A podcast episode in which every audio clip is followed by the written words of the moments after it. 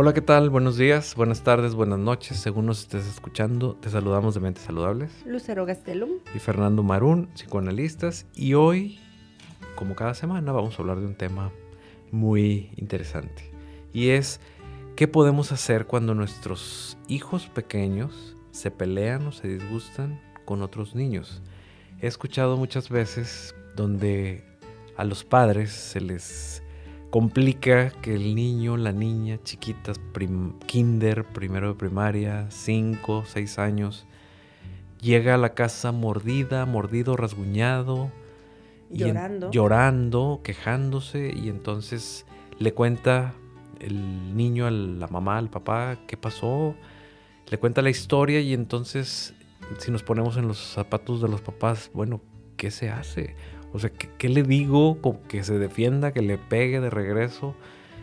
Y yo creo que tendríamos que ver ahí muchas situaciones en las cuales los papás pues no saben cómo actuar y por lo tanto esto sería un buen, una buena reflexión para saber cómo poder actuar. ¿Qué opinas, Lucero? Bueno, yo me iría primero a desde dónde van a actuar los papás, ¿no? Y cada papá, cada mamá va a actuar desde su historia, desde sus miedos, desde sus fantasmas, desde sus heridas y que de una u otra manera esta manera de ver sufrir a sus hijos va a despertar aspectos muy inconscientes. Entonces va a ser una oportunidad muy buena para estos papás de saber cómo me estoy sintiendo y quiero protegerlo como una leona o me da un poquito de ternura verlo así, o odio ya a los otros niños que le hicieron esto. O sea, cómo reacciono va a ser como una oportunidad para que tú vayas reflexionando de qué me pasó a mí en mi infancia, qué me pasó a mí en mi vida, en mis relaciones, qué tan protegido o desprotegido me pude haber sentido para reaccionar así. Entonces, así de primer como... Pero es inconsciente. sí, es inconsciente, es automático. Es automático. Entonces hay que ver, sin quien nos está escuchando, hay que ver que estas esto que está comentando la licenciada Lucero, pues es totalmente inconsciente y hay que hacerlo consciente de cómo me fue a mí en la vida, en la historia y en la feria, ¿no? Y para eso es como una, un momento de reflexión y no se terminan, ¿eh? O sea, no crean que, ah, bueno, una vez ya lo pensé y ya soy consciente y tarán. O sea, estamos hablando de que si una mamá, un papá fue buleado de niño, de niña, va a reaccionar diferente a, a alguien que de niño, de niña fue líder y, se pudo defender. Y se pudo defender o simplemente no tuvo este tipo de problemáticas, ¿no? Así es. Entonces, lo primero es escúchate a ti. O sea, de primera instancia es, estás escuchando a tu hijo y date cuenta qué estás sintiendo, qué estás imaginando, qué estás pensando, cuáles son las fantasías que empiezan a ver en tu mente, porque muchas veces es como un, tengo ganas de ir y jalarle las orejas a ese niño que le hizo esto a mi hijo. A ver, ¿por qué estoy pensando eso? ¿Por qué estoy imaginando eso? No quiere decir que lo vas a hacer, ¿ok? Pero sí es importante que lo vayas eh, entendiendo desde tu mente. Tu mente te está mandando estos mensajes y a través de estos mensajes que te manda tu mente, tú vas a reaccionar. Y esta manera en la que tú reacciones de una otra manera va a impactar a tu hijo para que se sienta más protegido o desprotegido o regañado o no regañado. Entonces, punto número uno, esta capacidad de introspección de ti mismo, que vayas dándote cuenta qué es lo que está pasando en tu mente. Número dos, pregúntale más a tu hijo. Interésate más. ¿Y qué más pasó? ¿Y qué pasó antes? ¿Quién más había ahí? ¿Y cómo te sentiste? ¿Y qué hiciste tú? Primero trata de sacarle toda la información que puedas. ¿Y estaba la maestra? No estaba la maestra. Claro, es que me quitó el juguete. A ver, pero ¿y qué juguete era? Es que él estaba jugando con ese juguete y yo se lo quité y después vino y me lo quitó. Ah, mi amor, pues es que él lo estaba utilizando antes, se lo pediste. No, pero es que yo lo quería. Bueno, cuando queremos el juguete de alguien más, tenemos que pedírselo. Y si no nos los presta, hay que agarrar otro. Este es un contexto muy diferente a yo estaba jugando con mi juguete y llegó Pablito y me lo arrebató y no me lo pidió. Ah, ¿y había alguien más ahí? ¿Qué hiciste? Nada, pues me solté llorando. Bueno, hay que pedir tu juguete o hay que ir con un adulto que te ayude a rescatar tu juguete. ¿no? O sea, pero darle al niño el valor de tú puedes hacerlo. O tú puedes hacer más opciones en ese momento, ¿no? Claro, porque muchas veces en la protección, los papás lo que hacemos es, yo te quiero resolver. y yo te quiero resolver es, yo voy a ir con la maestra y voy a ir a hablar y este niño no te vuelve a molestar. Y entonces eso les hace mucho daño a los niños, porque entonces el niño dice, hmm, mi mamá viene y me rescata, pero eso va a traer consecuencias en donde él va a depender que tú lo vayas y lo protejas. Y no vas a poder estar siempre. Entonces necesitas decirle, a ver, ¿qué puedes hacer tú? Yo te apoyo en lo que tú hagas, pero ¿qué puedes hacer tú? En ese ambiente con esas personas, ¿no? Tú tienes la fuerza para defenderte. Y entonces cuando le das esa fuerza para defenderse, él se siente o ella se siente con, yo puedo. Y entonces eso le va a dar la oportunidad de que su mente abra diferentes opciones mamá, es que no se me ocurrió decirle eso, pero yo le dije, a ver, si tú me prestas eso, yo no te voy a prestar esto otro. Y me lo prestó y entonces yo jugué con el juguete de él. Ah, muy bien. Entonces aprendió a compartir. Fue algo que tú ni siquiera te esperabas, pero la posibilidad de él sentirse seguro o de ella sentirse segura le dio esa posibilidad, ¿no? Entonces, parte de qué es lo que podemos hacer como papás, lo primero es cómo estoy yo, qué le estoy preguntando a mi hijo, cómo lo, cómo lo vivió él. Y la, tercera, o sea, que son pasos que ahorita se me están ocurriendo, que no están escritos ni nada, pero... Y el tercero sería, bueno, ¿y qué otras cosas puedes hacer en otros escenarios? Tú puedes hacerlo, yo te doy el permiso, porque tú vas a decidir conforme a lo que tú veas, hijo. Tú te vas a sentir seguro de que mamá, papá te apoyan, ¿ok? Y entonces el niño así como que te ve y es como que, ok, pero cuando esté allá afuera, va a recordar esas palabras y va a decir, entonces yo puedo hacerlo.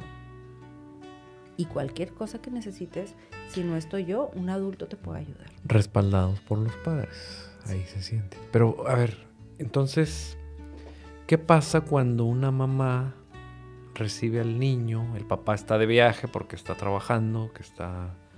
No, pues sí, está trabajando. Y la persona pues es la mamá quien recibe y entonces le da sus consejos o le da eh, la retroalimentación. ¿Qué consejos se te ocurrirían? Estos que estás dando, ¿no? De ve y dile, o bueno, de hacer entender, o ve y dile a la maestra, o agarra otro juguete, o ah, mira, tú, tú primero lo, lo agarraste y después fue él, etc. Pero, ¿qué pasa cuando no están los dos? Si solo es la mamá, porque para eso también eh, lo protector de una mamá, lo protector de una mamá que, que, es trabajadora, por ejemplo, y no tiene el tiempo, no tiene eh, el conocimiento o es demasiado agresiva, en el, no violenta, pero sí agresiva, por ejemplo, en el trabajo, y que llegue directamente con el hijo y el hijo le dice, y, y bueno, pues, y no está el papá, o al revés, que está el papá, pero no está la mamá y, vienen ellos a, a, decir cosas, pero no veo que sean los dos. O sea, lo veo muy poquito. ¿Y cómo influye que estén los dos en el mismo canal? Porque esto sería ideal de que... Porque ahorita no está escuchando a lo mejor una mamá o un papá, pero solo. Va a ser raro que estén escuchando dos. Ojalá que sí, ¿verdad? No está escuchando muchos. Pero, pero que ¿Cómo se, sería ponerse de acuerdo para poder estar sobre una misma línea? Sobre poder, dos, poder escuchar al hijo la hija, poder estar en el mismo rumbo y poderle decir algo. O papás solteros, solteras, en donde el respaldo de una pareja falta. ¿Cómo influye todo esto para que un hijo pueda recibir una protección o poder recibir un consejo. Bueno, es que en algún punto puede haber una comunicación entre los papás de la situación y desde la parte más honesta que cada uno de su punto de vista. No, no, no, no, pero ¿para qué le va a prestar el juguete? Ese juguete era de él. Si me explico, hay que ver cómo responde la pareja sobre esa situación e irlo trabajando y tratar, que eso está sumamente complicado, pero es el ideal, tratar de irlo como equilibrando a que sea una respuesta lo más compartida entre lo que aporta papá y lo que aporta mamá frente al hijo. Eso es una como una parte. Y si el papá está de viaje, tratar de hacer alguna videollamada, platicarle y que de una otra manera el papá también retome ese tema con el niño, no desde el regaño, no desde el, oye, ¿qué pasó aquí? sino un, oye, me platicó tu mamá, ¿qué pasó algo con Pablito? A ver, ¿qué pasó? Platícame. ¿Y cómo te sentiste tú? Oye, hijo, lo que necesites, aunque yo esté de viaje, lo que necesites, yo voy a estar. O sea, que el niño también sienta, ah, mi papá se enteró aunque no estaba aquí. Ese es un punto importante. Ahora, en papás o mamás solteros, yo creo que es importante que el niño sienta todo el respaldo de los papás. No está la otra persona, pues no va a estar. Y ni modo. Vamos a ver si hay algún otro representante masculino o femenino que le ayude también a tomar esa parte de sentir autoridad, sentir protección y que de ahí lo pueda agarrar. Y si no es, todo mi apoyo está contigo. Y lo que tú decidas, siempre y cuando tú estés bien, yo te voy a apoyar. ¿no? Entonces, ahí está un poquito difícil porque una cosa es lo que decimos que es lo ideal y otra cosa es lo que pasa en la práctica. Y que en la práctica no siempre va a salir igual a lo que decimos, pero son maneras o intentos de ir buscando qué es lo que puede funcionar para ti para tu hijo. ¿no? Ok. Bueno, ese es el escenario ideal. Ajá, pero el ideal eh, a veces es muy distante a la realidad, pero en la medida en que vamos intentando diferentes cosas, podemos ir afinando como estas respuestas que puedan o no funcionar. Y también aprender a detectar cuando nuestro hijo nos está manipulando para poder conseguir ciertas cosas que ah, quiere y puede inventar historias o exagerar situaciones para que pueda conseguir lo que quiere, ¿no? O sea, estar muy atentos para ver, bueno, este, si realmente conociendo a mi hijo, a mi hija, pues qué me está queriendo decir con esto. Y conociendo, porque siempre vamos a conocer una parte del hijo y la hija. O sea, vamos a conocer la parte que él o ella nos va a estar transmitiendo. Y esa parte que nos quiere transmitir, ciertamente, va con mucha cantidad de manipulación, porque ellos saben que pueden obtener cosas haciendo ciertas caritas, haciendo ciertos tonos. Entonces, va a ser sumamente importante que cuando ellos respondan o hagan algo, nosotros nos veamos a nosotros mismos de, a ver, lo consentí más, la consentí más, la papaché más, le permití ver la televisión cuando ya le había dicho que no. O sea, me dijo que, ay, pobrecita, entonces le hicieron llorar en el colegio y ya le había dicho que el iPad no lo iba a usar en la tarde y, ay, pobrecita, está bien, usa el iPad. Eso es para ti puntos menos, manipulación. Entonces es un, sí, pobrecita, te dolió mucho, pero aún cuando está sucediendo esto, ya te había dicho que no ibas a usar el iPad y ahí están los cuentos, los colores, los juguetes, si quieres, ¿no? Entonces va a ser muy difícil, esto es la teoría, va a ser muy difícil llevarlo a la práctica, pero en la medida en que te das cuenta, vas a disminuir como estas eh, reacciones de manipulación y entonces el hijo o la hija ya no va a necesitar tanto utilizarlo, porque hay como niveles de manipulación en los niños, ¿no? Estoy pensando en varios escenarios. Bueno, ¿y qué pasa si la mamá está de acuerdo con lo que tú dices, pero llega el papá y el papá no quiere entender, no le importa entender y golpéelo, o ni se entera, o simplemente lo regaña, la regaña, o no entiende, no hay empatía, porque también existen papás, mamás que no son empáticos, son demasiado narcisistas, que... Que están muy ocupados también con el trabajo y no quieren saber nada. O que tienen sus trastornos, punto. O sea, estamos hablando desde un ideal, pero también qué está pasando con las personas que... Una, persona, una mamá, un papá que no cuenta con la pareja para esto. Que... Es que el niño también lo siente. O sea, el niño también lo va a sentir. Y el niño va a decir, es que está mal que yo lo haga. O está está bien que yo les pegue o mi papá se va a enojar conmigo si yo no me defiendo y se va a sentir como incapaz, como no suficiente. Y eso se va guardando en la personalidad y llegan a la edad adulta sintiéndose no suficiente con lo que hagan. Entonces, sí les afecta. O sea, les afecta emocionalmente en el momento porque se sienten más vulnerables, se sienten con menos capacidad de hacer las cosas o como que no lo están haciendo bien. Y eso se guarda en el autoestima y va saliendo en la adolescencia y va saliendo en la adultez y va saliendo en la adultez eh, madura, ¿no? Ok.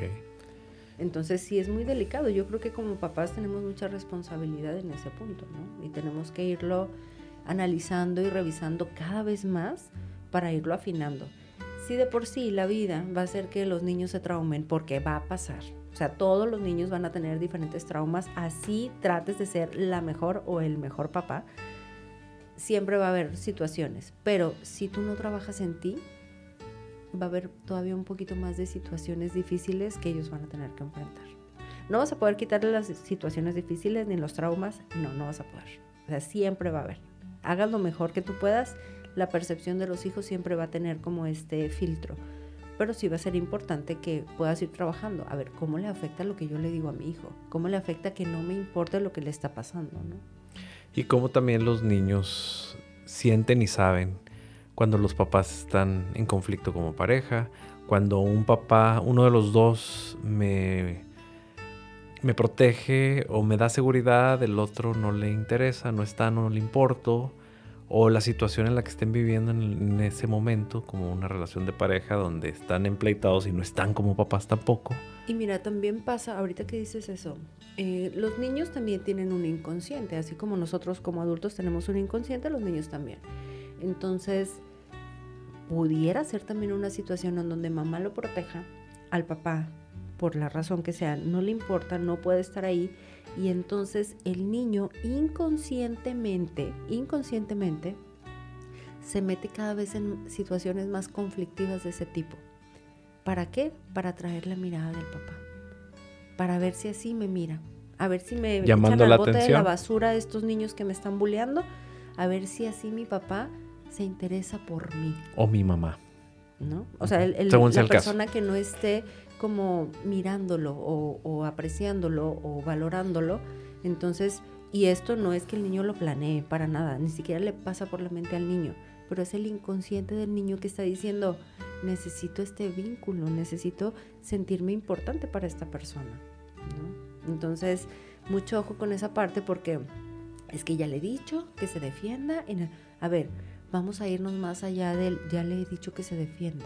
¿Qué crees que puede estar pasando? Y que esto no es fácil de descifrar, ¿eh? O sea, ahorita lo estoy diciendo, pero a veces dura meses para poder entenderlo en, terapia. O años. O años. Em, ¿Qué está pasando? ¿Qué, ¿Qué hay detrás de toda esta conducta que él está haciendo que a veces inconscientemente lo puede llevar a meterse en esos problemas? ¿Qué buscará? ¿Qué necesitará? ¿No? Y que muchas veces es la presencia de uno de los padres en este caso, ¿no? Y puede haber otras, como otras fórmulas. Mm. Entonces hay varias combinaciones también de problemáticas y situaciones, porque pensando en todos los escenarios, también hay problemas con las maestras, los maestros en la escuela que pueden estar provocando estas situaciones. Con los niños, en donde son precisamente del otro lado donde está la problemática, en la escuela donde los, las maestras por descuido, por preferencias entre unos y otros, por presiones de papás, de me siento presionado porque tengo un ejemplo de, de, un, de un caso donde las maestras, había unos papás tan eh, presentes, omnipresentes con su hijo y estar, estaban presionando a la maestra y la maestra por tomar partido con esos papás para que la dejaran en paz, estaba sobre el otro niño, eh, actuando de manera inconsciente, presionada. Y a esto lo pongo como un ejemplo de todo lo que también puede estar pasando en la escuela. No todos los papás. También las maestras, los maestros, las escuelas, las circunstancias en la calle, fuera de la casa, también provocan este tipo de situaciones. No nada más el, el llamar la atención, sino me pegaron porque hay una dinámica entre los alumnos, entre los maestros, entre los directivos, que no beneficia a nuestro hijo y entonces también hay que ver los puntos. No todo tiene que necesariamente recaer en los padres, también recae en todo lo que se pueda. Claro, nada más como habíamos empezado a platicar de cómo hacer cuando nuestros hijos llegan, digamos que nos centramos en la parte de los papás, pero también tenemos que ver estas circunstancias en donde tenemos que enseñarle a nuestros hijos que de pronto los maestros van a tener favoritos y que no porque estos maestros tengan favoritos, consciente inconscientemente para estos maestros, ellos van a tener menos valor o van a ser menos capaces. Que a lo mejor puede haber situaciones en donde ellos pueden alzar la voz y va a haber situaciones en donde no les conviene eso y sabes que mejor no discutas, vamos a esperar que termine este ciclo escolar y vamos a buscarle otra manera. ¿No? ¿Por qué? Porque no puedes tampoco ir y tratar de cambiar ese sistema porque no le vas a poder poner a tu hijo un mundo ideal. Tiene que aprender a vivir en el mundo en el que está. Y esa es la importancia de nosotros poder aprender a analizar cosas y poder ampliar nuestra mente para poder, aparte de tener una mente saludable, pues para poder eh, responder y reaccionar ante lo que la vida nos está poniendo y principalmente ahora con nuestros hijos. Por supuesto. ¿no? Bueno, entonces vamos a, a dejarle aquí todas las personas en Monterrey y su área metropolitana que quieran una eh, consulta presencial en cada uno de nuestros consultorios. Puede marcar al 81 81 79 82 29 y este mismo teléfono también para las personas en línea que quieran alguna consulta en el resto del país México o el mundo y en redes sociales. en redes sociales nos pueden encontrar en Facebook en Mentes Saludables o en Instagram en arroba Mentes Saludables MX. Muy bien, pues muchas gracias Lucero. Gracias a ti Fernando, hasta luego. Nos vemos, bye.